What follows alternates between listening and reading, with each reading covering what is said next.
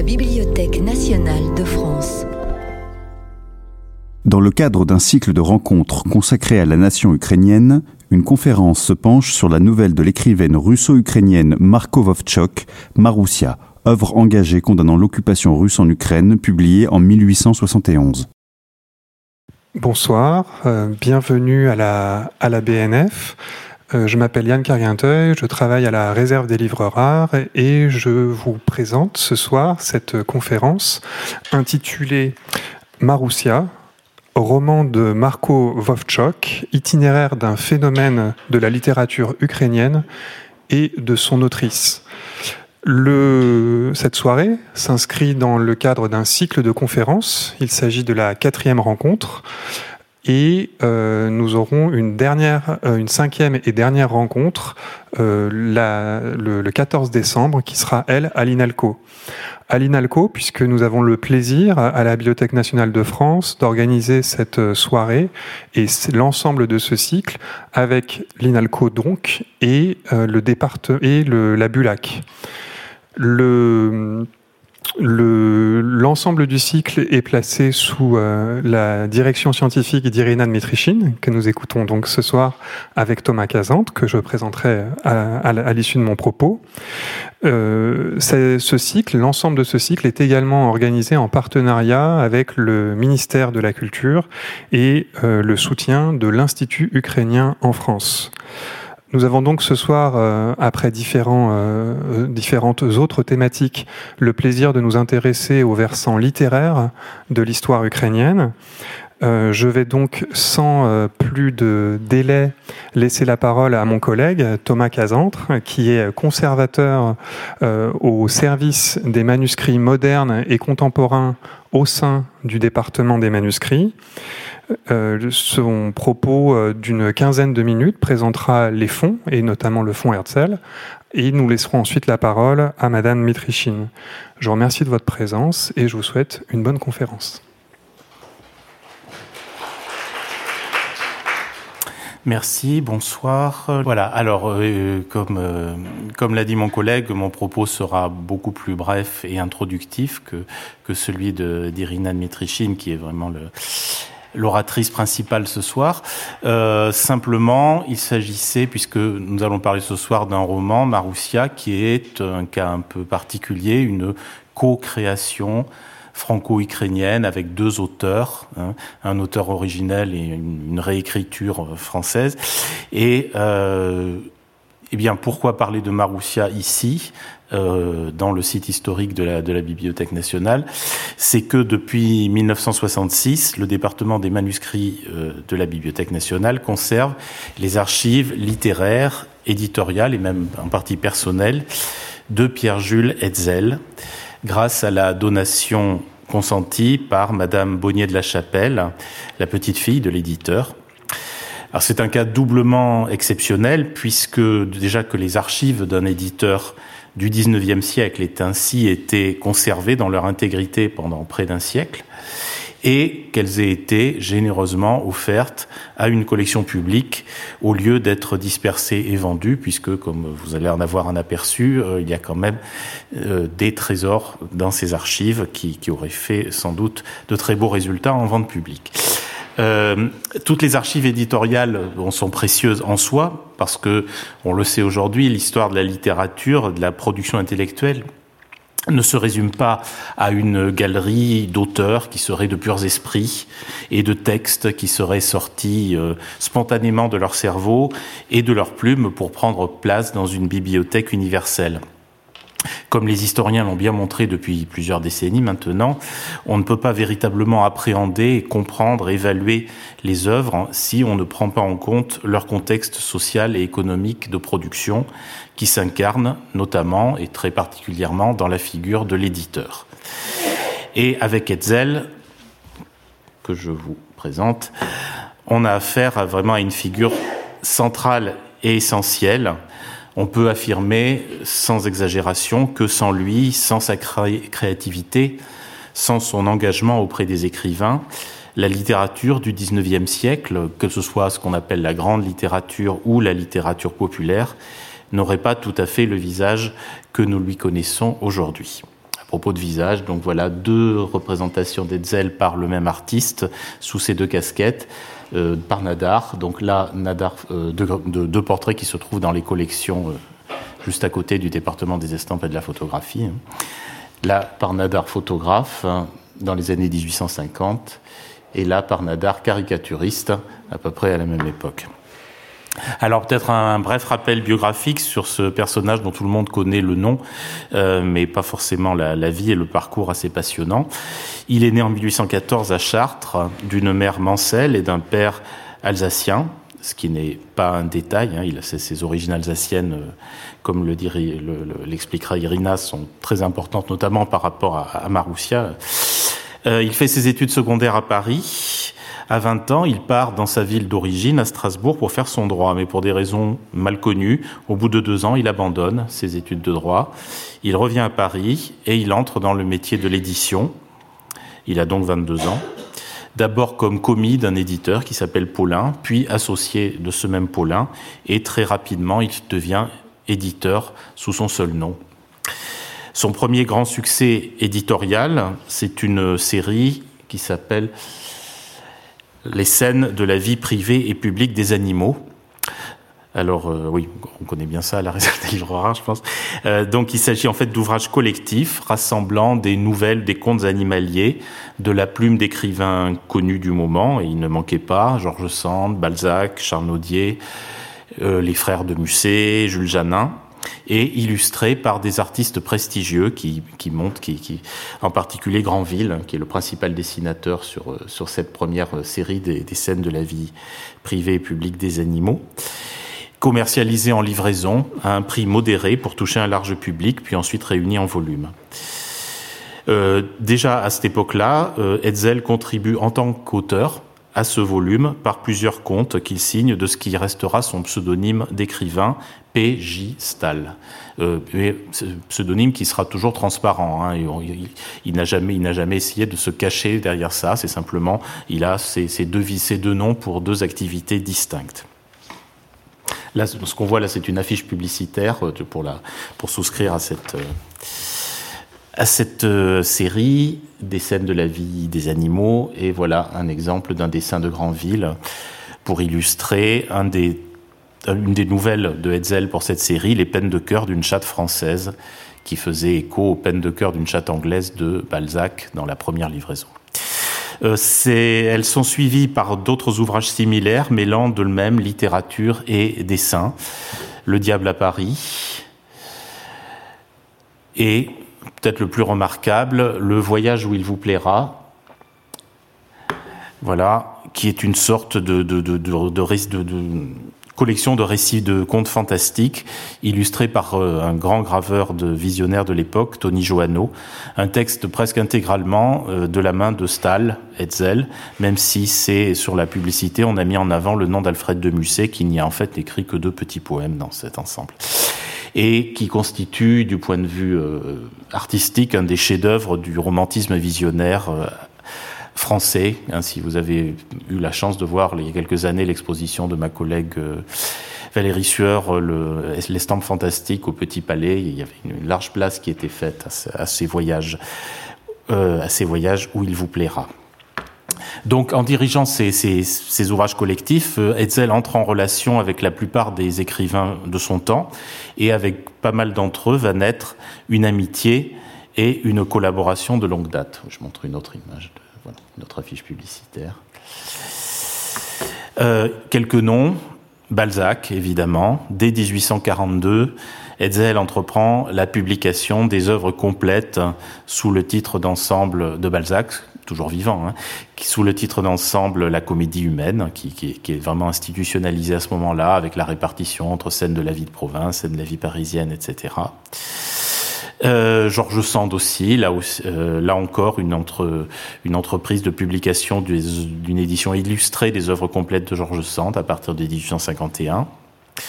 Un nom qui s'impose, mais en fait plus tard, qui est aujourd'hui spontanément associé à Hetzel, mais qui n'intervient que dans un second temps, c'est évidemment celui de Victor Hugo.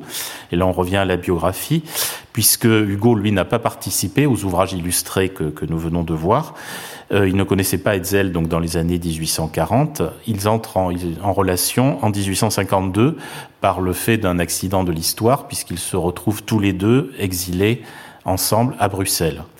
En effet, Hetzel, qui avait participé pendant une dizaine de mois au gouvernement de Lamartine après la révolution de février 1848, et dont les convictions républicaines étaient notoires, préféra quitter la France après le coup d'État de Louis-Napoléon Bonaparte du, le 2 décembre 1851 craignant d'être arrêté et emprisonné par le nouveau régime. Donc sa fuite de France sera beaucoup plus paisible malgré tout que celle de Hugo. Il va même bénéficier d'un laissez-passer, mais bon. Et il, il, va rester en exil en Belgique pendant presque neuf ans.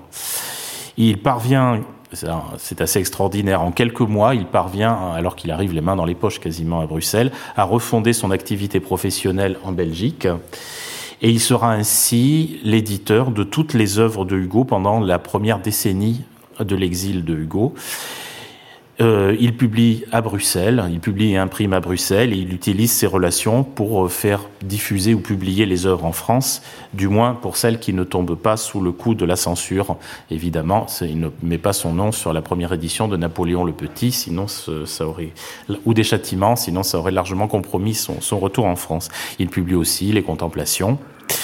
Euh, lorsque, en 1859-1860, Napoléon III accorde l'amnistie à tous les exilés, on sait que Hugo, lui, reste euh, à Guernesey, refuse cette, euh, cette, amnistie. Euh, Hetzel, lui, l'accepte hein, et il revient en France en 1860. il ne peut pas participer à la publication des Misérables parce que le coût de fabrication et les droits, surtout d'auteur euh, demandés, pas exigés par Hugo pour ce roman, sont beaucoup trop élevés pour lui, tout simplement, pour ses moyens.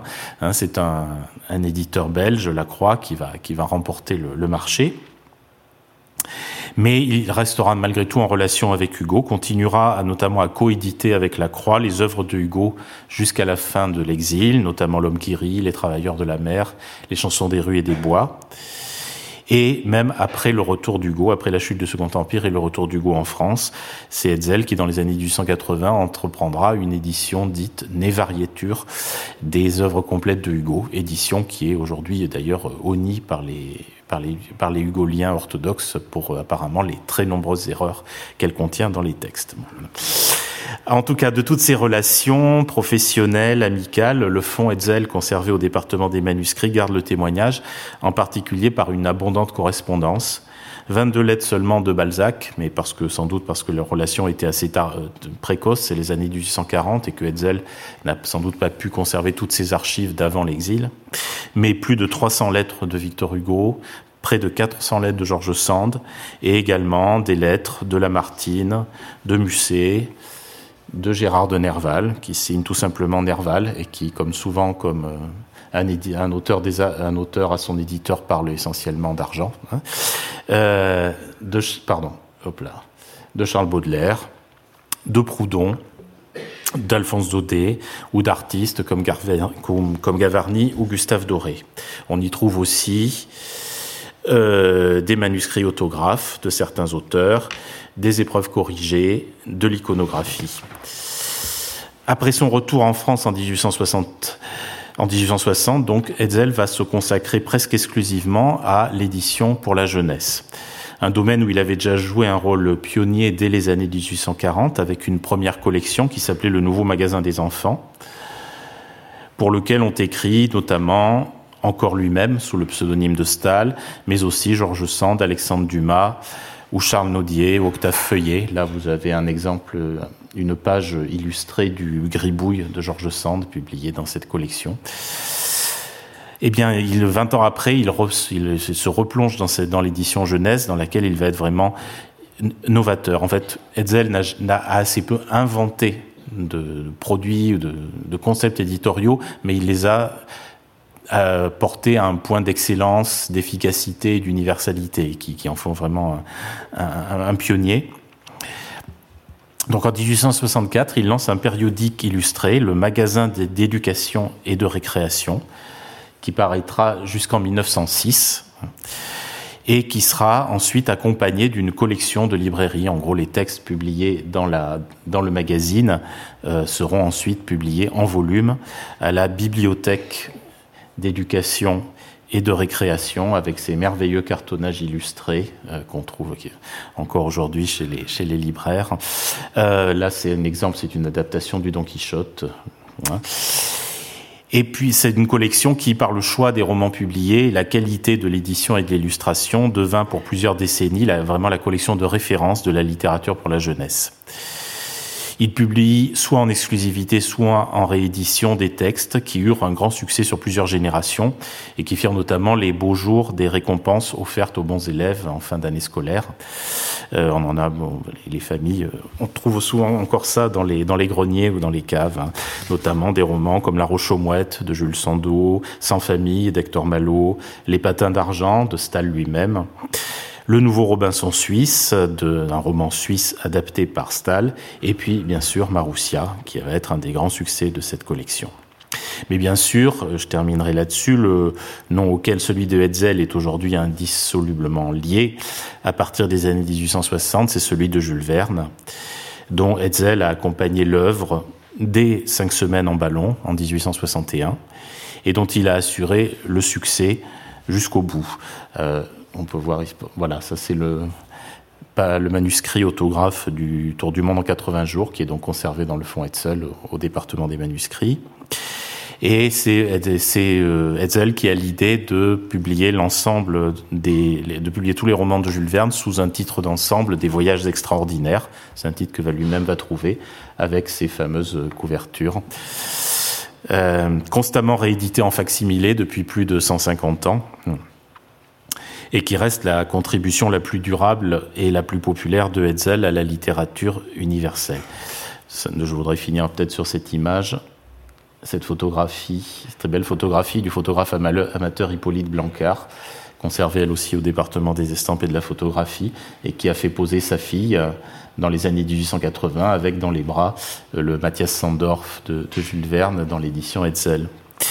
Euh, Littérature universelle, si je dis ça, ce n'est pas seulement une épithète emphatique, mais bien une réalité, puisque par l'étendue de son réseau international, Hetzel a su diffuser la littérature française de son temps sur tous les continents, et vraiment, hein, de, de l'Argentine jusqu'à jusqu'à l'Asie, mais aussi faire connaître en France des textes venus de plus ou moins loin. Et parmi ces transferts culturels, euh, un cas emblématique est évidemment celui de Maroussia.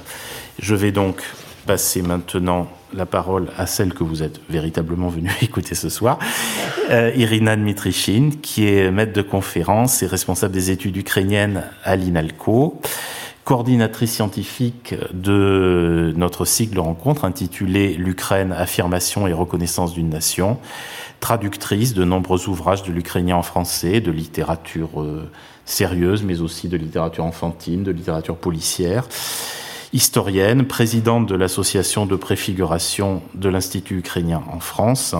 Parmi ses publications, quelques titres.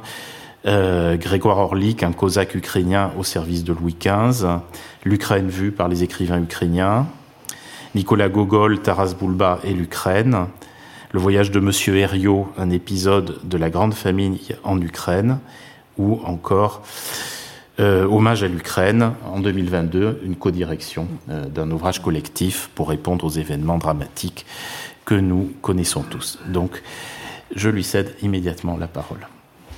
Merci beaucoup. Apparemment, euh, c'est un Ah oui, oui. Je ah, pardon, d'accord.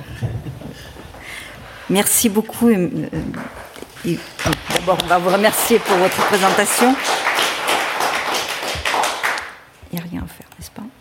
Euh, merci beaucoup à la Bibliothèque nationale d'avoir été à l'origine de, ce cycle pour euh, situer l'Ukraine sur les cartes mentales euh, françaises et pour répondre à cette terrible agression dont elle a été victime le 24 février 2022.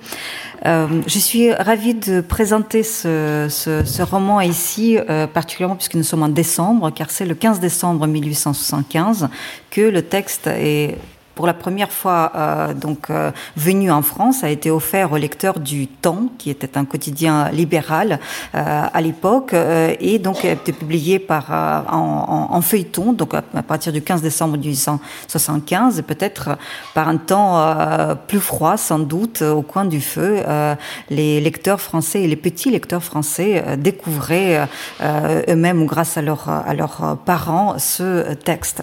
Ce texte est donc associé indubitablement euh, à Pierre Jules Hetzel, donc qui est effectivement caché alors que c'était vraiment un secret de Polichinelle euh, sous le pseudonyme P.J. Stahl, euh, qui euh, donc était un des qui a présidé donc d'abord à la, parution de cette œuvre en, France, mais surtout contribué indubitablement à son succès en tant qu'éditeur et en tant qu'auteur qui, a véritablement été touché par, cette œuvre. Mais de là mérite-t-il être présenté ou entrer dans l'histoire, rester dans l'histoire comme le seul auteur de, de, cette œuvre, au point de faire oublier, on peut se demander dans quelle mesure ce fut volontaire, euh, son auteur, qui est Marko Vovchok, qui devrait donc être considéré le véritable auteur de, de Maroussia. Lorsqu'il arrive pour la première fois en France en 1860, Marko Vovchok, de son vrai nom euh, Maria Vilinska, euh, en 1800, donc est âgé de 27 ans. C'est une auteure connue et appréciée en premier lieu pour ses contes populaires, parus deux ans plus tôt et rédigés en langue ukrainienne sous le nom de plume de Marko Vovchok. Ces fresques réalistes de la vie des paysans souffrant du servage, rédigées dans une langue vivante, créent un véritable événement dans l'Empire russe, salué euh, tout aussi par la communauté ukrainienne, dont Mykola Kulish et euh, Taras Shevchenko, euh, que par l'intelligentsia russe, dont on ne citera que le nom de Turgenev, Vertsen, Tchernyshevsky ou Dobrolubov. Elle devient l'ornement des salons pétersbourgeois euh, et l'entichement de la colonie ukrainienne où Taras Shevchenko, qui l'a comparé à George Sand, en fait sa fille alors qu'elle l'appelle père. Ces œuvres en langue russe, puisque par la suite elle va écrire en russe, seront appréciées sans lui conférer la même place qu'elle s'est acquise désormais avec son œuvre ukrainienne. À ses débuts, Marko est l'unique femme des lettres ukrainiennes de son temps, de renom, je veux dire, et en tant que telle, l'époque oblige, elle travaille sous un pseudonyme d'homme, une façon de légitimer sa présence dans la littérature. Puisque ses écrits, ce sont surtout ses traductions qui lui assurent et assureront plus tard une subsistance qu'elle a toujours voulu indépendante. Le choix des traductions qu'elle fera est sans doute aussi euh, intentionnel et la fera figurer sur la liste des livres indésirables en Russie. Il aura des problèmes avec la censure, avec la, avec la police, mais donc son, son œuvre est d'abord sociale et ensuite anticléricale. Euh, et euh, cette, ce volet-là a été mis à l'honneur à l'époque soviétique. En revanche, euh, on a passer sous silence l'aspect féministe de son œuvre qui est travaillé et qui est véritablement étudié depuis la chute de l'Union soviétique. Son œuvre est peuplée de personnages féminins, tous souffrant de leurs conditions, se battant contre les impitoyables contraintes qu'impose la famille, la société, l'époque, fortes ou faibles, paysannes ou bourgeoises, elles ont toujours quelque chose de biographique. Non moins que l'auteur, c'est la femme qui intrigue, ce que euh, un spécialiste ukrainien, Demontovitch, appelait son Georges Sandisme. Tout au long de sa vie, il flotte autour d'elle un parfum de transgression des convenances. On lui prête de nombreuses conquêtes, réelles ou imaginaires, avec les hommes en vue dans les milieux progressistes, et on ne compte pas le nombre de ses admirateurs, tant sa personne énigmatique attirait les hommes euh, de, de tout âge. Ses contemporains en ont laissé des poignages enthousiastes et l'aigreur de certaines femmes illustre aussi son aura dont la beauté n'était pas le principal atout les retours, euh, donc payer un retour ou, ou, ou pas, euh, donc euh, à la lecture des, des lettres qu'elle recevait et qu'elle envoyait, euh, donc euh, auxquelles elle répondait parfois, se dessine une femme hors du commun, intelligente et sobre, aux grands yeux de couleur indéfinissable et aux cheveux châtains. Elle était, je cite, la divinité muette pour Koulish, le sphinx sombre pour Turgenev, la chère statue, mais aussi l'astre errant après les nuages, poète, oubliette, grande toquée pour Etzel, qui lui en a donné bien d'autres. Ces silences sont souvent évoqué, tout comme son extrême exigence à son propre égard. Et euh, comme disait Etzel, et j'aime beaucoup cette phrase, cela faisait si peu de bruit tout ce qui était vous. Turgenev, qui a considéré Marko Vovchok euh, comme euh, ce que Marko Vovchok était à la prose, ce que Taras Shevchenko était à la poésie, et qu'il avait guidé un temps dans la littérature. Et c'est d'ailleurs sous son influence, en quelque sorte, qu'elle quitte le monde paysan et va plutôt vers euh, les, les, la description des couches de la, de la petite noblesse. Euh, c'est Turgenev qui a traduit ses récits en russe, notamment, euh, euh, et ensuite pour Prosper Mérimée. Il lui a montré, Prosper Mérimée s'y intéressa, quand on lui avait promis un chef-d'œuvre supérieur à l'oncle Tom. Il trouva les écrits de Marko Vovchok bien tristes, des histoires atroces de nature à justifier les révoltes et à éprouver le besoin de retirer à petit feu un pan, c'est-à-dire un seigneur ou deux. Avant à Tourgueniev les difficultés de la traduction, car Mérimée découvrait les écrits de Marko Ovchok la traduction de, de. Euh, Mérimée décréta Il y a dans la langue de vos paysans une certaine poésie qui semblerait fort étrange aux Français. En français. Nos paysans sont aussi plats de style et aussi prosaïques que les élégants de nos salons. C'est encore Turgenev qui présente Marko Vovchok à Etzel, euh, son éditeur et une des figures marquantes du monde de l'édition du 19e siècle. Nous venons d'en avoir un, un, un éloge euh, complet. Donc effectivement, c'est une maison d'édition qui comptait les plus grands auteurs de l'époque, Balzac, Sand, Musset, Zola, Stendhal, Dumas et Victor Hugo, et dont euh, donc, euh, ce républicain convaincu était, euh, était proche. À son retour d'exil, donc il s'installe au 18 rue Jacob euh, et il devient, selon sa propre expression, éditeur pour les mioches euh, avec de nombreuses collections et livres de référence. De fait, il révolutionne le monde de l'édition pour enfants, s'élevant à la fois contre le livre euh, euh, contre, euh, contre le livre niais et vulgaire et contre le livre mal imprimé et pauvrement illustré. Non content d'éditer les meilleurs écrivains, Etzel rassemble une pléiade d'auteurs et de dessinateurs dans son magasin d'éducation et de récréation, où il se réserve le volet littéraire, alors qu'il confie la partie éducation à Jean Massé. Le volet science est confié à Jules Verne, qui complète le trio du magasin. Prévu pour une livraison tous les 15 jours par un, par un abonnement de 12 francs par an, pour Paris et 14 pour la province, il connaît un succès fulgurant, alliant les qualités du contenu et de la présentation et est couronné trois ans plus tard, en 1867, par l'Académie française, distinction accordée pour la première fois à un ouvrage de ce genre. Marko Ovchok et Etzel, donc après ce, contact, resteront euh, plus ou moins euh, euh, proches. En tout cas, le lien ne sera pas rompu que donc occasionnellement et sera interrompu définitivement par la mort de Etzel. ces lettres tour à tour professionnelles, passionnelles et fraternelles, voire paternelles, révèlent les stades successifs par lesquels ont dû passer les sentiments donc de Etzel à son égard, alors que Marko Ovchok reste toujours dans un registre professionnel et amicalement affectueux. C'est en 1865 qu'elle prend l'initiative d'envoyer à Etzel une de ses œuvres et l'éditeur euh, lui répond euh, avec beaucoup de bienveillance que euh, ce qui va, ce qui ne va pas. Donc il, il y a beaucoup d'échanges entre eux. Donc il cherchait de trouver donc l'œuvre idoine et véritablement Etzel joue le rôle de, de, l'éditeur en disant qu'il faudrait que vous puissiez chercher dans votre œuvre celui de vos livres qui s'éloigne le moins de notre public euh, sans que vous le soupçonniez et à part des grands traits de ressemblance, c'est un monde à part que celui que vous décrivez. Il faut remonter à nos premières légendes pour retrouver quelque chose d'analogue. Et je crains que cela n'aille aux bibliophiles et aux curieux à cause de cela. Euh, donc, euh, je voudrais bien, chère madame, vous êtes vraiment bon en quelque chose, mais il faut commencer par un succès. Un demi-succès ne suffirait pas. Enfin, la perle rare est trouvée et elle choisit l'ours, qui paraît euh, donc probablement sous sa rédaction en mars 1867 sous le titre Melassia, conte ukrainien par Marko Vovchok. Et à compter de cette date, Marko Vovchok est invité à collaborer au magasin d'éducation et de récréation. Il publiera de, de temps en temps et il restera collaboratrice jusqu'en 1905, date à laquelle son nom figurait encore dans le comité de rédaction sur la page titre. Elle se voit immédiatement également confier des traductions d'auteurs français en russe et reçoit de Jules Verne l'exclusivité de la traduction de ses œuvres. Pendant dix ans, entre 68 et 1878, Markovchuk traduit une quinzaine de ses romans, contribuant par son remarquable travail au succès de Jules Verne en Russie.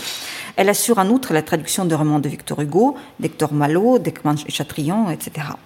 Euh, elle devient également la représentante de la maison Etzel en Russie et euh, les nombreuses lettres que vont échanger euh, l'autrice et, l'éditeur vont parler donc de, la défense des intérêts français, de l'acharnement avec lequel euh, Ovchok essaie de débusquer la moindre publication. Il faut dire que les droits d'auteur à l'époque ne sont pas encore transcrits, donc ne sont pas établis, le, il n'y a, sans, sans, parler du fait d'être d'être défendus. Et une fois le texte publié, eh bien il y avait plein d'auteurs, d'éditeurs pardon, qui, qui, qui faisaient des reprises et euh, Etzel a trouvé une parade et vendait en même temps le texte et les illustrations.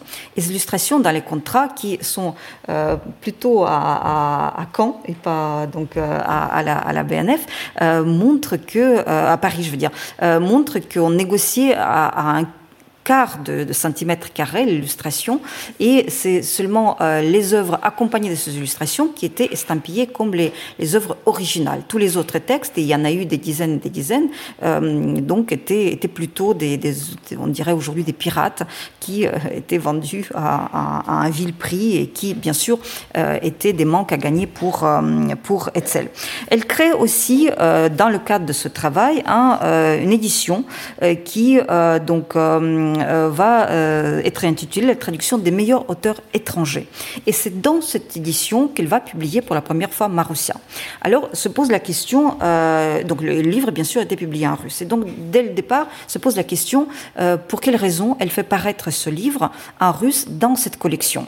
Et est-ce que donc elle a véritablement traduit de l'ukrainien pour le faire paraître en russe ou pas. Alors, pour moi, le débat est clos dans la mesure où on n'a jamais vu l'original ukrainien. On n'a on que ce texte russe et probablement le fait de n'avoir d'avoir euh, fait paraître publication des meilleurs auteurs étrangers, c'est une façon de contourner la censure. Parce que cette époque-là, deuxième moitié du 19e siècle, l'Empire russe interdit tout simplement les publications en langue ukrainienne avec deux euh, donc, actes législatifs. D'abord, en 1863, euh, donc c'est la, la circulaire du ministre de l'Intérieur russe Valuyev, et ensuite en 1816 euh, le cas d'Ems d'Alexandre II qui proscrit toute publication en ukrainien. Donc faire paraître ce texte euh, donc sous le, couvert d'une traduction était peut-être tout simplement un moyen de contourner la censure. Le roman, euh, donc, dont l'action se déroule dans l'Ukraine du XVIIe siècle, euh, à l'époque, donc, parle des deux hetmans, donc de la lutte des Cosaques, des deux rives, rive droite, rive gauche. Euh, donc, euh, et c'est l'histoire d'une petite fille de Cosaque, Marussia, qui trouve la mort en essayant d'aider un envoyé cosaque de la Sich, donc le siège des Cosaques Zaporog, euh, dans sa mission pour unifier les efforts de différentes forces cosaques, donc rive gauche, rive droite, le milieu du Dniepr avec l'île des, des, des donc là où sont les Cosaques Zaporog. Et donc, elle essaie d'aider de, de, de, à, cette euh, unité euh, pour donc, que l'Ukraine puisse recouvrir son, son indépendance et prise entre euh, donc les convoitises russes, euh, polonaises et puis les, les, Turcs de, vers, vers le sud.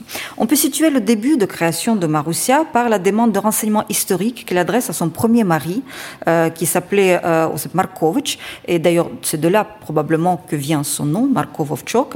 Euh, ce, ce, premier mari était, euh, et donc c'est l'occasion de lui rendre hommage, était membre d'une société patriotique et secrète de Cyril et Méthode. Euh, il a été exilé quand, quand cette société avait été euh, découverte et, interdite. Et euh, c'était un historien, enfin, il était féru d'histoire, et c'est auprès de lui que Marko Vovchok essayait de trouver les renseignements qui, lui étaient nécessaires pour la création de ce roman sur une toile de fond euh, historique. Euh, c'est lors de son séjour à Paris, euh, dans les années 1873, euh, qu'elle séjourne à l'hôtel du Louvre.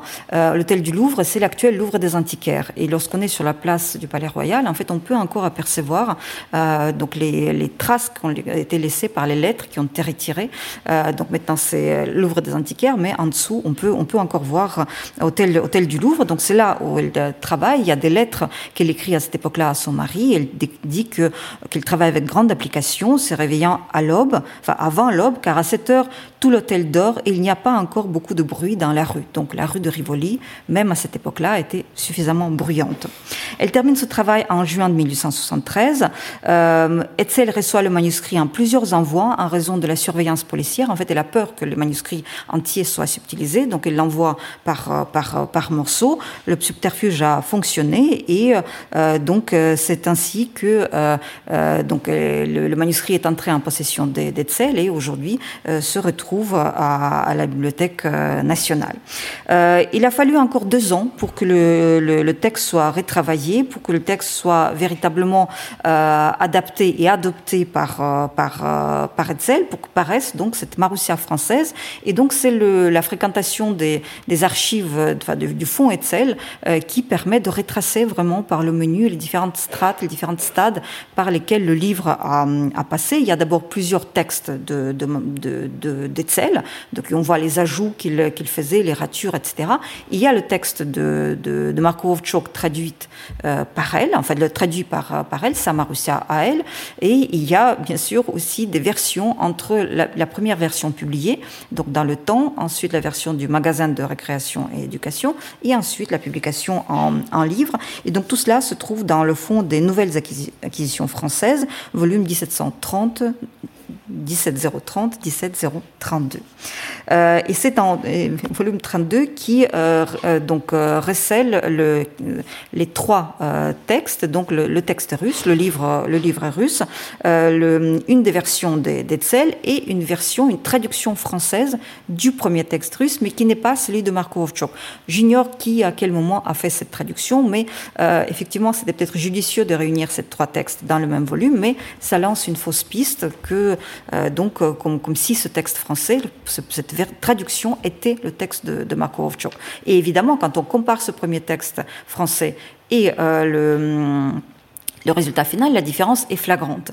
Or, euh, la comparaison doit être faite avec le texte de, de la traduction française de Marco Ovchok elle-même, puisque déjà, en traduisant, elle, elle, procédait à des, à des changements et à des, à des coupures. Et donc, si on veut voir le texte original, il faut vraiment, vraiment aller dans le volume 17030, euh, où il est bien marqué qu'il s'agit d'un texte original. Et il y a aussi un moyen infaillible de le vérifier. Euh, dans une des lettres, elle dit que la, une partie du manuscrit est écrite sur des feuilles bleues. Et effectivement, euh, euh, on retrouve euh, le texte sur les feuilles bleues, donc, il n'y a, aucun doute. Mais euh, cela a participé, à mon sens, à une certaine mystification, voulue ou non, qui a aussi été lancée par les descendants de, d'Etzel, donc la biographie de référence de, d'Etzel, qui est donc qui a été faite par, par Bonnier de la Chapelle. Bonnier de la Chapelle, c'est le descendant de, enfin la petite fille de, d'Etzel, qui donc dans la présentation de Marussia affirme que si Etzel s'est mise à retraduire le, le texte, c'est que la traduction était mauvaise. Or, euh, il y a une confusion, euh, voulue ou non, entre les lettres d'Etzel, de, où il, effectivement, il s'insurge contre la mauvaise traduction, mais en fait, ça ne parle pas de Marussia, ça parle d'un autre texte qu'elle lui a envoyé, et au fil des échanges, il euh, conviennent, enfin, Marco Ovchok propose qu'elle ne parlerait pas à la traductrice de ce texte du fait que son texte n'est pas reçu et euh, que donc euh, ils, en, restent là avec cette traductrice. Mais le fait de présenter cet échange dans le contexte de Marussia, fait croire que Marussia avait été mal traduite par, par Marco ou alors que ça a été fait par son fils. Ce qui est faux également, puisque, puisque son fils n'était pas à l'époque avec elle, et puis on ne voit pas pourquoi et comment elle présenterait à son éditeur, qui connaît son écriture, qui connaît son travail, euh, le travail de son, fils, euh, quelle, finalité elle, elle, poursuivait. Donc, en tout cas, cette confusion lancée donc, euh, euh dès la fin du 19e siècle a euh, été transposée même en Ukraine, on a répété pendant un certain temps que le texte a été mal traduit et surtout traduit par son fils. Donc, je, je, je, peux vous établir par le menu que c'est absolument euh, faux. Donc, euh, se pose la question de, de, la, de la manière dont le texte a été euh, présenté. Et euh, c'est en euh, en travaillant sur ce texte que euh, Etzel en fait se pose les questions. Il, il ne comprend pas tout il, euh, il, euh, il, trouve que dans le texte, il y a beaucoup de choses qui pourraient être changées, qui pourraient être modifiées.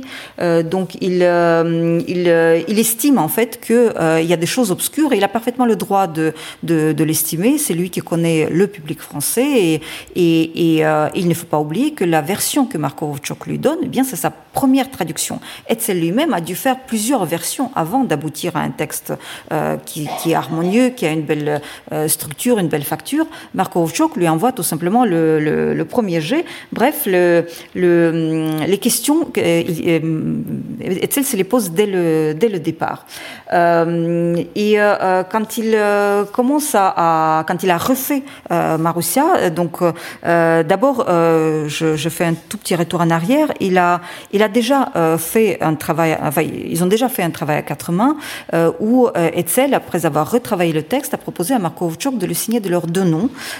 Donc, euh, il lui écrit Cela n'est pas possible de m'en tenir à votre texte, et tout en prenant de vous tout ce qu'il m'a paru possible, d'en prendre et d'en garder, je dois reconnaître que j'ai tant changé, tant ajouté, tant modifié un peu partout, et surtout dans le dénouement de votre petite histoire, qu'elle a maintenant pris sous ma plume le tort d'en devenir d'une une plus grosse qui n'est plus de vous seul, qui n'est pas de moi seul, mais qui par les faits, se trouve être de nous deux, de façon que, ne pouvant pas honnêtement me l'attribuer et ne pouvant pas honnêtement non plus vous forcer de la première, euh, de la prendre comme de vous, de vous parce qu'elle contient peut-être maintenant des choses que ne vous seraient pas venues, je ne vois qu'un moyen de nous arranger, si le moyen vous fait autant de plaisir que moi, c'est que nous la signions tous les deux, comme nous commencions un enfant, euh, que nous nommerions un enfant dont nous serions le père et la mère, où vous seriez pour le cœur, moi pour les membres et pour les allures, un peu différentes des vôtres, pour la physionomie plus française, que vous ne l'eussiez pu faire à vous toute seule.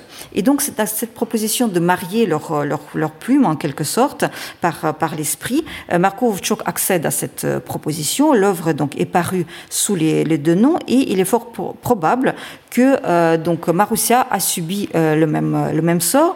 En tout cas, la première parution de Marussia dans le temps indique que c'est une œuvre de Etzel d'après une légende russe. la même mention est dans la première publication dans le magasin d'éducation de récréation, euh, et on enlève seulement russe et on écrit que c'est euh, simplement d'après la légende de euh, et c'est ce qui paraîtra dans le livre de la première édition de, de, Marussia. Donc,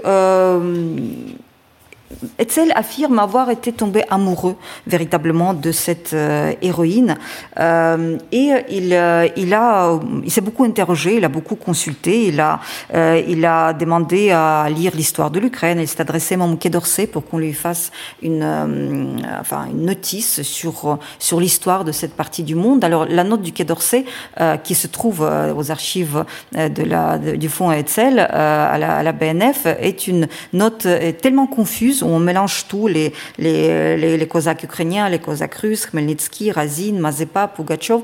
Donc euh, honnêtement, je comprends très bien que euh, Etzel n'ait pas compris euh, grand-chose. Il la soumet même à Tourgueniev en disant cette note qui a été faite sur l'Ukraine est-elle juste? Madame Markovitch n'a pas l'air d'en savoir la moitié ni le quart. Effectivement, Madame Markovitch ne pouvait pas être responsable de, ce que, de, de, la confusion qui régnait dans la tête de, de cette auteur anonyme euh, du, du Quai d'Orsay. Euh, donc, il termine la traduction en 1815 euh, à Bellevue, sur la côte d'Azur, et il, il, en informe Marko Rovchuk dans ses, le, le, le, 3 août 1875 en ces termes, en, en lui expliquant tout ce qu'il a, tout a dû faire, tout ce qu'il a dû changer, et en tout cas, tout en, à la fois, il se justifie, en même temps, il, essaie de, la convaincre que, ce n'est plus uniquement son œuvre à elle. La même lettre avait été envoyée quelques jours plus tard à, à, enfin la même lettre, la même, euh, raison au sujet de, de les mêmes interrogations qu'il se, posait.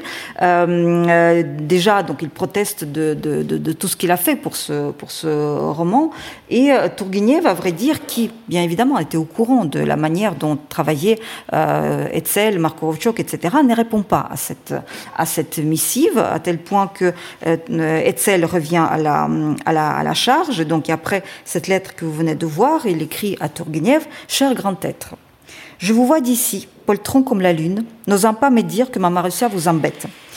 Euh, vous paraît à côté et qu'en un mot, vous ne savez pas par quel bruit, par quel bout la prendre. Eh bien, allez-y, telle qu'elle est. Indiquez-moi les améliorations de détails qui vous paraîtraient possibles et ne vous faites pas plus de soucis de la chose qu'elle ne mérite. Vous auriez fait un bijou d'un tel sujet, vous. Mais vous êtes, un, un bijou européen, deux, un bijou juste, et vous vous serez gardé des barbarismes en comptant tout ce qui concerne le pays, ses mœurs, l'histoire. Voilà euh, à votre aise pour vous donner le ton, le diapason. Écrivez-moi que je suis une bourrique et j'en mourrai pas. Donc, euh, finit par se manifester en disant Bon, j'étais à la chasse, je n'ai pas eu le temps de vous, de vous répondre. Rassurez-vous, il n'y a pas beaucoup de choses euh, injustes, ou en tout cas, il n'y a, rien de catastrophique ni de grave dans, dans, le roman. Euh, trouve euh, assez faible le, texte, euh, mais estime que le texte pourra plaire et donc, donc donne en quelque sorte quitus à, à, à, à Etzel il y a probablement une préface qui avait été rédigée par, par Tourgueniev. Ce texte se trouve dans les archives, dans le fond Etzel de la BNF. Euh, ce texte n'a pas été utilisé, euh, mais qui, euh, probablement parce qu'il rendait hommage plutôt à Marco Ovchok qu'à Etzel lui-même. Et donc, Etzel n'a pas souhaité le, la faire figurer. pourquoi, en fait, il s'intéresse tant à, à Marco Ovchok et, et, surtout à Mar Maroussia c'est parce qu'il aperçoit, euh, lorsqu'il prend connaissance de manuscrits, lui qui se présente comme alsacien de la Bosse, comme il, euh, il voit dans la, petite ukrainienne toute la portée symbolique et universelle. Il la transforme en un appel patriotique et en hommage aux terres que la France venait de perdre, probablement la première mention en effet dans sa lettre à sa femme. Je dédierai ce livre aux enfants d'Alsace, de l'Alsace et de la Lorraine, parce que j'ai pensé à eux pendant tout le temps en écrivant cette légende de l'Ukraine, un pays qui a été libre, qui a eu le sort de la Pologne et de l'Alsace et de la Lorraine et qui s'y est fait malheureusement. Il euh, n'en parle pas tout de suite à Marko Vovchok, en fait, il, lui dit seulement qu'il a retravaillé son roman, mais il peut-être, il n'a pas, euh, je ne sais pas, un reproche en tout cas, il ne lui parle pas de cette façon de vouloir l'adapter au, au, contexte euh, euh français. Euh, il lui dit seulement que voilà, je me suis attendri un temps euh, sur ma Maroussia alsacienne, donc déjà ma Maroussia, une petite Jeanne d'Arc enfantine dont la figure indiquée par Madame Markovitch pour l'Ukraine m'a paru pouvoir s'adapter idéalement à ma Lorraine et à mon Alsace sous couvert de l'Ukraine. Ça, c'est un extrait de lettre écrit à, à Tourgueniev donc, il, euh, euh, il, estime que euh, le, fait de pouvoir écrire les deux noms est parfaitement justifié dans la mesure où il s'est beaucoup investi dans l'adaptation de, cette œuvre. Curieusement, tout en estimant que l'Alsace et la Lorraine étaient injustement attaquées par l'Allemagne, Etzel estime que le sort de l'Ukraine, en fait, est parfaitement réglé maintenant qu'elle est dans le, cadre de l'Empire russe. et il écrit de nouveau à Je me suis renseignée sur la façon dont l'Ukraine était devenue russe. C'était fatal pour elle d'y arriver comme l'eau des ruisseaux arrive à la mer. La même affirmation se trouve dans une version à peine adoucie dans une lettre à Marko Ochok. L'Ukraine avait raison de vouloir être indépendante, mais sa position géographique rendant cette indépendance impossible, euh, elle était fatalement destinée à venir se fondre dans le grand empire euh, russe. Bon, peut-être la note de synthèse qu'il a eue du Quai d'Orsay y a contribué par, euh, par quelque chose. donc, Lorsqu'il annonce la publication de, de, de, de, ce texte, euh, il, euh, euh, donc de l'apparition du, du, livre, il dit Je suis ravi, je suis touché au-delà de tout ce qu'elle me montre et ce qu'elle me, me, fait dire. Il faut dire que le type de Marussia, je l'ai caressé comme on caresse un enfant. Et je suis si heureux de le voir tel que je l'ai imaginé, vu au-dedans de moi-même, que j'ai envie de crier au miracle, de voir un portrait si bien fait d'une idée. Toutes les Marussia, donc euh, que, que euh, sous tous les aspects sont absolument magnifiques. Donc ça, c'est ce qu'il a écrit à, à, à, son donc dessinateur, puisque donc la première publication dans le temps ne va pas être illustrée, donc c'est uniquement le texte. Le, le, texte va être extrêmement bien reçu. Il y aura beaucoup de lettres, il y aura des commentaires, il y aura surtout beaucoup de lettres des petits lecteurs qui vont demander à ce que Marussia ne meure pas à la fin. Donc, donc le, les larmes qui ont été versées, et donc euh, à la fin, dans la dernière version, celle qui va paraître en livre, Etzel euh, euh, fait une sorte d'allégorie comme quoi on a une, jeune moniale apparaît, une novice apparaît dans un, monastère, et donc laissant entendre que peut-être il s'agit de, Marussia. lorsque le livre paraît, donc lorsqu'il projette de publier le livre, il s'adresse à un de ses dessinateurs, qui est un dessinateur attitré de sa maison d'édition, qui est aussi un Alsacien, Théophile Schuller, qui aussi donc, partage avec lui la douleur euh, patriotique, qui disait que si le teuton n'était pas là-bas, je serais le plus heureux de cette terre. Euh, Schuller reçut de, euh, d'Etzel toutes les indications sur euh, la manière dont Marussia devrait être représentée, un certain nombre de, de, dessins, etc. Et il y a eu un grand échange entre l'auteur et l'éditeur, enfin l'éditeur et, le dessinateur sur la manière de présenter cette, cette petite fille, sur le comment doit être le visage, etc., etc. Et euh, lorsque lorsque euh, Etzel reçoit la version finale, il dit je suis ravi, je suis touché au-delà de tout ce qu'elle, de tout et de ce qu'elle me montre et ce qu'elle me dit. Il faut dire que ce type de Marussia, je l'ai caressé comme on caresse un enfant, et je suis si heureux de le voir tel que je l'ai imaginé, vu au-delà de moi-même, que j'ai envie de crier au miracle, de voir un portrait si bien fait d'une idée. Toutes les Marussia, sous tous les, aspects, du pied en corps, en tête, en face, de profil, de trois quarts, réalise absolument mon rêve. Cette longue lettre contient aussi d'autres remarques passant en revue le moindre détail de traits ou d'expressions et se termine par, euh, euh, cette affirmation, ces types d'Ukrainiens, d'après ce qu'on me dit, sont tous superbes et ont quelque chose d'oriental entre les Turcs et les beaux Arabes, figure biblique pour ainsi dire. Lorsque le livre, euh, lorsque le texte apparaît donc dans le magasin d'éducation et de récréation, euh, euh, Etzel dédie ce livre à Théophile Schuller qui, qui venait de, de, de, décéder et surtout il euh, affiche les couleurs. Il dit que ce, ce texte est dédié à, à l'Alsace et, et à, à, ce que son corps euh, et son cœur ressent avec la, la perte de, de, de, de, cette euh, terre, de sa, de sa, de sa patrie. Euh, le, livre contient donc les, euh, les, illustrations de Théophile Schuller, sachant que donc chaque chapitre a une illustration, mais il y a aussi les frontispices et un petit euh, dessin euh, qui, couronne, qui termine chaque, chaque chapitre. Malheureusement, tous les dessins ne sont pas de, Théophile Schuller, qui, qui meurt donc peu avant la publication, et puisque Itzel remaniait sans cesse le texte, probablement il y avait des chapitres qui sont venus trop tard, et c'est la plume de Charles Baudet, un graveur, un jeune graveur sur bois de, de, talent qui complète donc la, vision, euh, euh, enfin les, dessins, de, les gravures de ce, de ce texte qui sont parfaitement reconnaissables. D'abord parce qu'il n'y a pas d'estampille, Théophile Schuller, et puis, puis on voit très bien la différence de la, de la, de la pâte. Euh, quant au dessin, il faut dire que tous ces, tous ces dessins sont, en fait, représentent l'univers russe, et je vous le montrerai quand je montrerai le l'ensemble des, des, euh, de, ces, euh, de ces textes, euh, bien que Etzel a, ait cherché à rehausser de couleurs locales, bien qu'il ait été secondé aussi par un, un, un, Charles Edmond, qui lui a même écrit un, chapitre sur Noël, autour de Noël, sur le fait que pour les Ukrainiens c'est une fête presque sacrée, que toute la famille doit se réunir, que, qu'on, euh, que c'est vraiment le moment où, où, où, on se retrouve autour d'une table. Il euh, mentionne les douze plats de Noël qui sont représentés, dont le plat central qui est euh, la kutia, qui est présentée comme une sorte de pudding euh, anglais. Donc c'est un plat à base de, enfin une, bouillie à base de, blé, de, de, sarrasin, de, euh, noix et, de, et pavot. En fait, tout cela, tout ce chapitre qui est dans, le, dans les archives Etzel n'est pas n'a pas trouvé sa place dans le, livre, probablement parce que Etzel a estimé que ça, éloignait le lecteur de, de l'objet principal, qui est euh, l'Alsace, et que donc faire euh, mettre l'accent sur la couleur locale ukrainienne ne faisait, pas vraiment partie des objectifs euh, d'Etzel.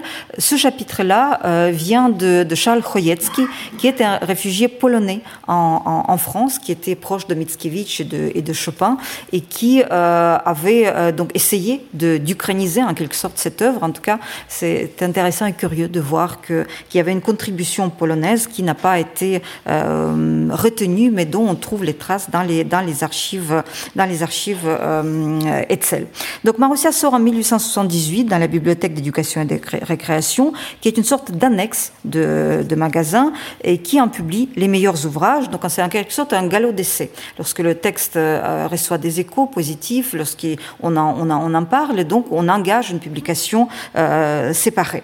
Elle est publiée sous trois formes. Le brochet est au prix de 7 francs, l'édition en toile de 10 francs et celle reliée et mise en vente au prix de 11 francs. Le 17 décembre 1970, euh, le livre est enregistré à la Bibliothèque nationale. Euh, c'est à l'occasion de l'apparition de ce livre qu'il euh, y a un échange assez musclé entre Etzel et Tourgueniev. Donc je vais, passer rapidement sur, ce passage. Tourgueniev reproche à Etzel d'avoir minimisé le rôle de Markovovchok.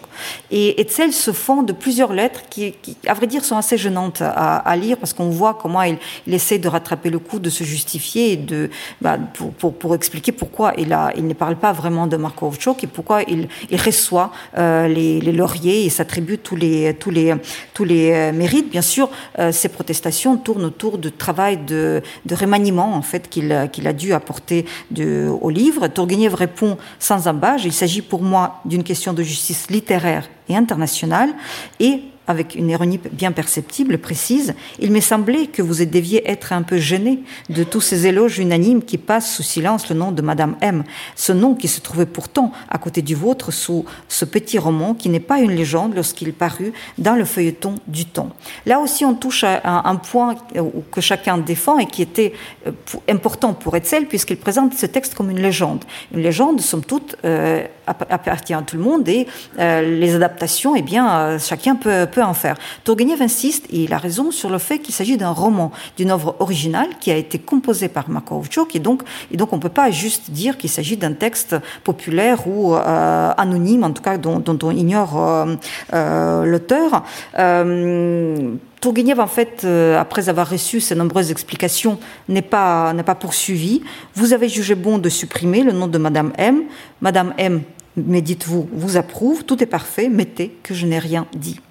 Euh, probablement, euh, euh, Marco n'a jamais rien su.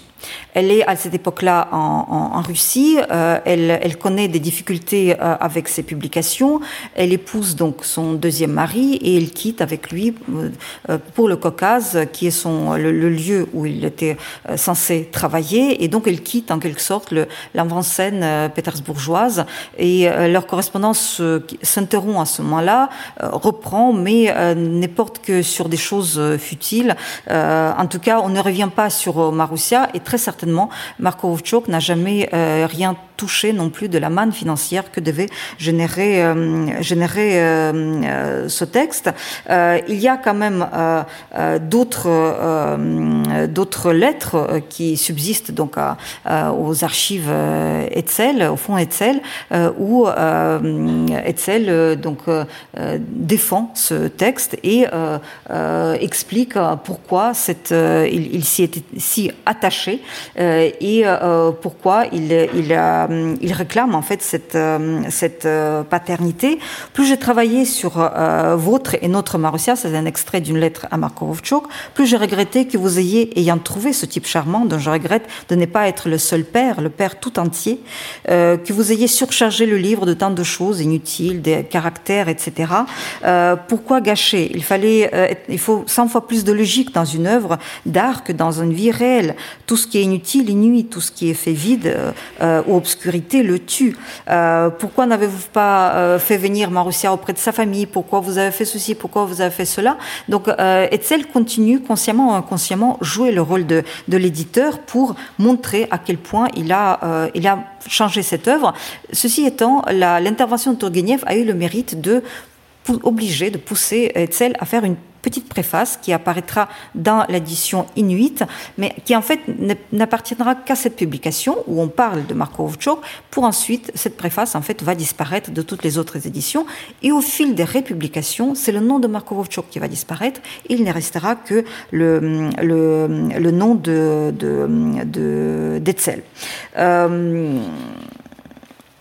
je n'analyserai pas les deux textes, faute, faute de temps.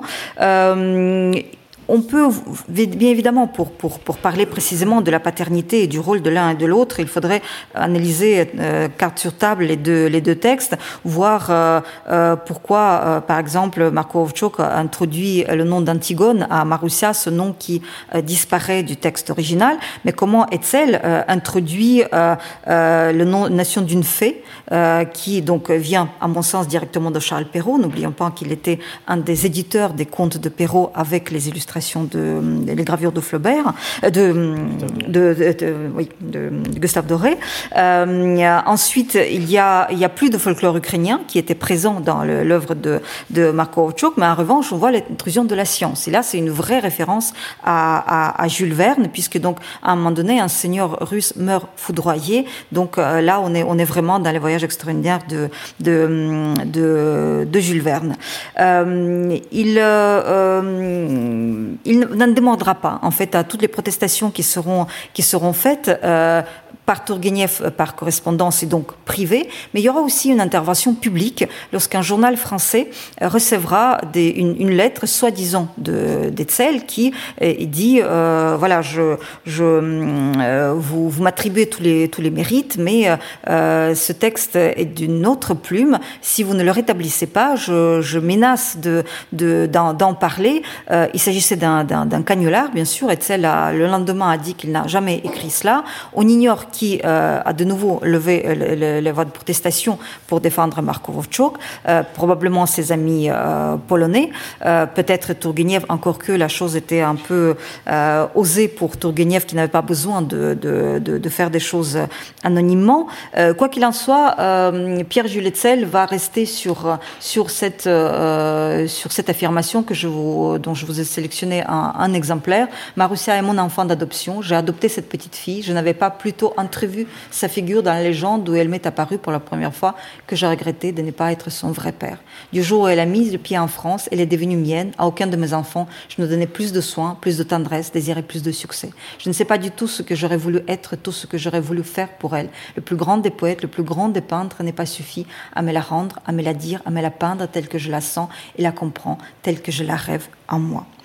Euh, le livre a connu un succès immédiat. Euh, la presse en a parlé. Euh, on a parlé du délicieux récit de Stahl. On a parlé de la Jeanne d'Arc des steppes. Il faudrait plaindre ceux et celles qui ne se repentiraient d'avoir pleuré et d'avoir souri euh, tout, euh, tout ensemble à cette légende. Il ne mériterait ni une partie ni un foyer. Euh, on, le journal des débats en, parle et on voit glisser aussi vers cette adoption et cette adaptation française de l'œuvre, puisqu'on met immédiatement les parallèles que euh, euh, Etzel a lancé sur l'Alsace la, et la Lorraine. Euh, et donc, on voit fleurir les titres. Jeanne, euh, Jeanne la Bonne Lorraine, Marussia morte à 13 ans pour, la, pour sa patrie. Euh, il y a une, une, une euh, lettre de Jules Sandeau qui écrit Outre la grâce qu'on y respire, il court à travers les pages de ce livre un souffle patriotique, un air salubre qui ouvre l'appétit du sacrifice et du dévouement. En se dévouant et en mourant pour son pays, la petite héroïne d'Ukraine t'apprendra donc c'est une forme d'une lettre à sa fille, comment il faut aimer la France?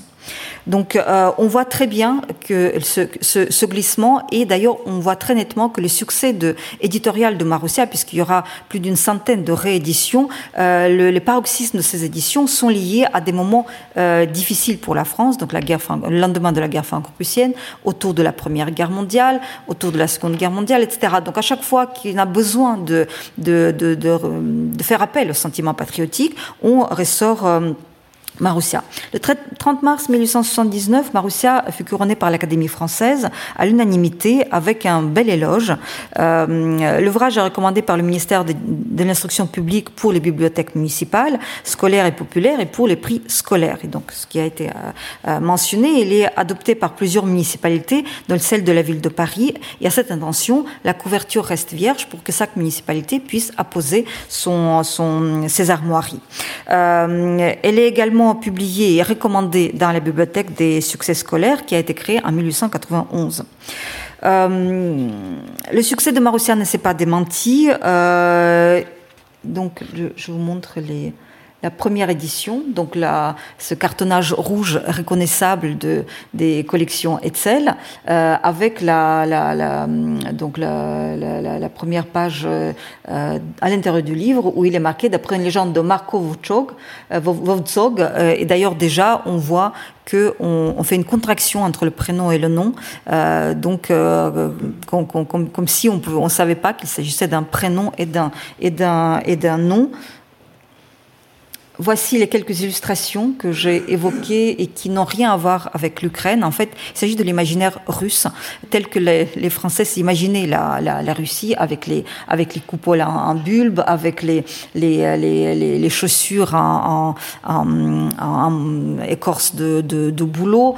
Euh, c'est vraiment l'imaginaire russe qui est, qui mis à l'honneur. Marko d'ailleurs, qui a, été hum, vu, euh, donc qui a été consulté pour, euh, quand le, une fois le, dessin terminé, n'a pas trouvé les dessins réussis. Euh, très certain, enfin, il n'y a pas de doute sur le fait que ce n'est pas la qualité du dessin qu'elle n'a pas aimé, mais le contenu, elle, qui comprenait parfaitement la différence entre les, paysans russes et les paysans euh, ukrainiens. Nonobstant, euh, le livre va être réédité à de nombreuses reprises chez Etzel dans les grands, dans le grand volume, donc avec différentes couvertures qui font aujourd'hui le bonheur des bibliophiles. Euh, là, à gauche, vous voyez donc le département de, Seine qui, qui, qui, qui appose ses, armoiries, bibliothèque des succès scolaires et, euh, et une autre Marussia. Donc ça, c'est les grands volumes. Mais il y aura aussi des petits, euh, donc euh, 18, donc qui vont également être réédités au, au, moindre prix, tout simplement. alors, attendez, non, je voulais revenir. Est-ce que je peux pas revenir, c'est ça? Ah si, si, si c'est là. Voilà, pardon, parce que je, je, je continue à... Voilà, le, livre a été dès le 19e siècle traduit en, en, espagnol, en italien, euh, en, en, allemand, en anglais. Donc euh, là, c'est l'édition new-yorkaise. Euh, ensuite, en, en, 26, il y aura une édition euh, londonienne. En 1914, juste avant la guerre, euh, le fils euh, de Pierre-Jules Etzel, je, suis ravie d'avoir cette réaction, le fils de Pierre-Jules Etzel euh, cède le fond de, enfin, cède la maison d'édition à, Hachette, euh, qui va désormais éditer Marussia. Et donc, ça, c'est les éditions très connues, très répandues. Et aujourd'hui, quand j'essaie à chaque fois de demander aux, aux, dames, avez-vous lu Marussia et sous quelle édition, bah, c'est surtout la Bibliothèque verte qui apparaît. Donc là, vous avez différentes couvertures. Il y a celle-là aussi qui vient de la Bibliothèque verte. Donc Hachette a réédité euh, plusieurs fois par an presque euh, cette euh, Marussia, mais déjà dans une version allégée. On n'est plus du tout dans la version complète. Pour avoir la version complète, il faut revenir aux versions de, de, de la maison d'édition Etzel.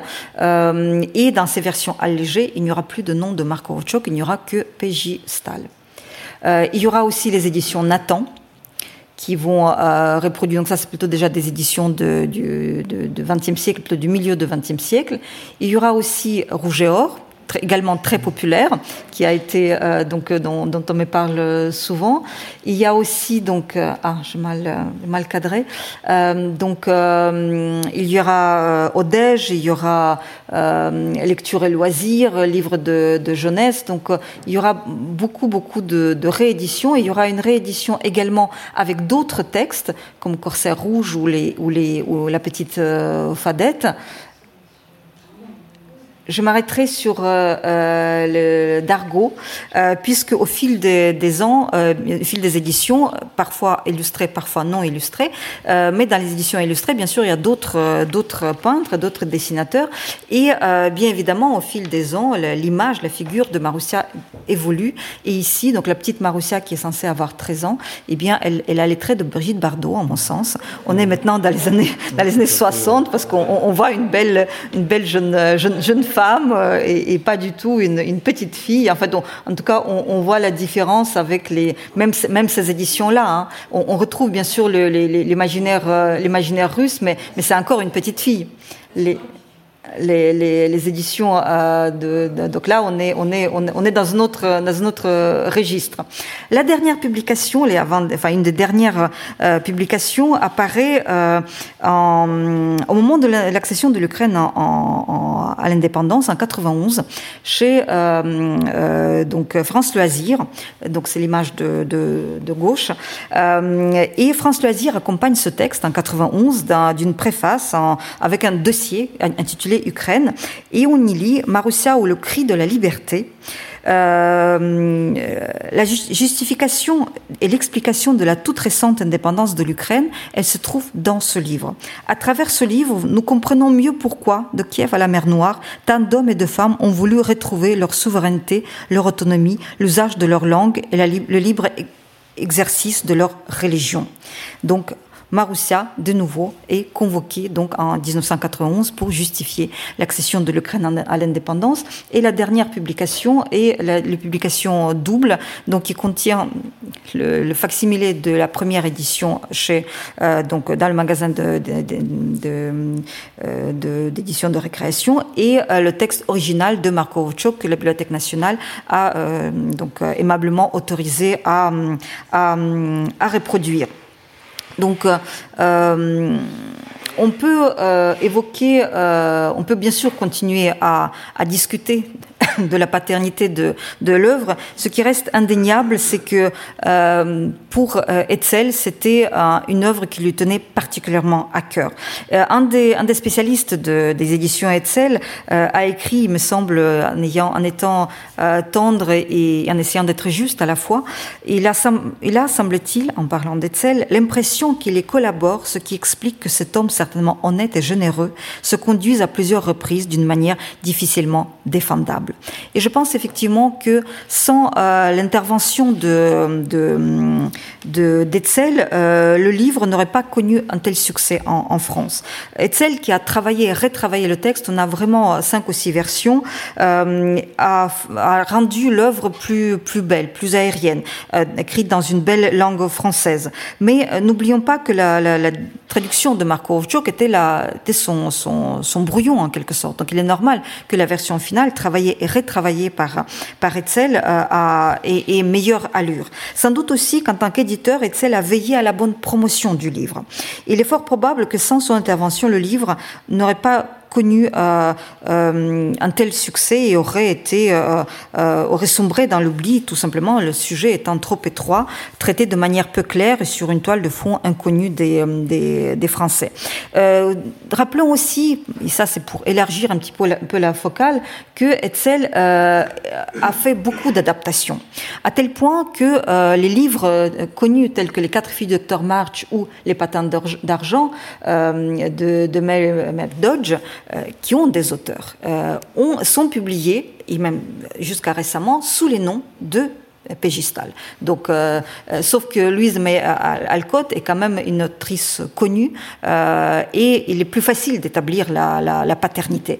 Euh, les patins d'argent, euh, eh bien, on, trouve le livre sur, sous le titre de Stahl, mais on a quand même suffisamment de, culture, de curiosité, en tout cas, pour retrouver le véritable euh, auteur. Marussia est un texte venu de trop loin par une autrice qui n'a jamais tenu rigueur à, à, à de, de, cette adaptation et donc et donc on a, perdu plus ou moins euh, euh, la, maternité, si vous voulez, de, cette œuvre.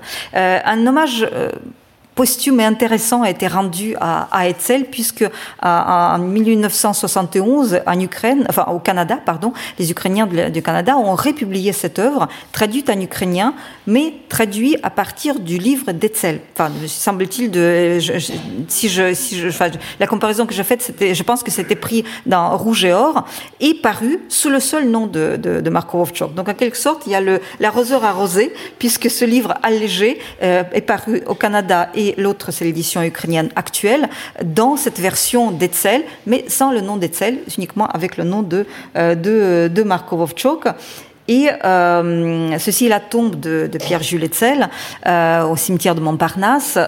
et les, les, à la mort d'Hetzel, les ouvriers auraient offert une, des couronnes donc, à mettre sur sa tombe. Et donc, si vous voyez à, à droite, en bas, on, on, on perçoit Marussia. Donc, dans de tous les livres publiés par, par Hetzel, Marussia avait été choisi pour figurer à jamais sur, euh, sur sa tombe. Et de même manière, euh, donc un, livre sur la, un gros volume, un, gros, un, bel album sur l'édition de, de, euh, jeunesse en France de 1840 à 1940, qui fait un grand chapitre sur sur euh, Hetzel, qui reproduit donc cette affiche de, des étrennes. Rappelons que on parle des livres dans, en tant que cadeau, en tant qu'étrenne. C'est Proust qui en parle dans la, la recherche du temps perdu. eh bien cette affiche témoigne de, ce qu'était la, la, promotion des livres d'étrennes et sur cette planète Etzel, en fait, à, à, à droite, on aperçoit Marussia, euh, donc qui, euh, qui figure donc en, première, euh, euh, loge.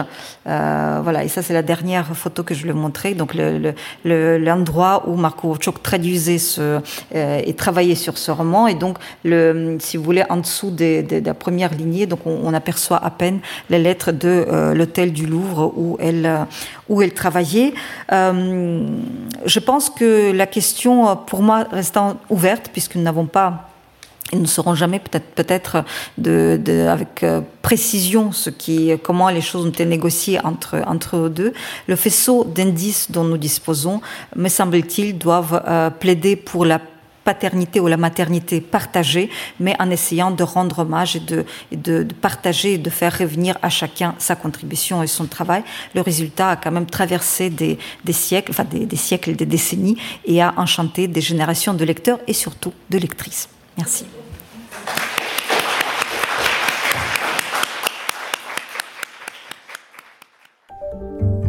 Venez d'écouter un podcast de la Bibliothèque nationale de France.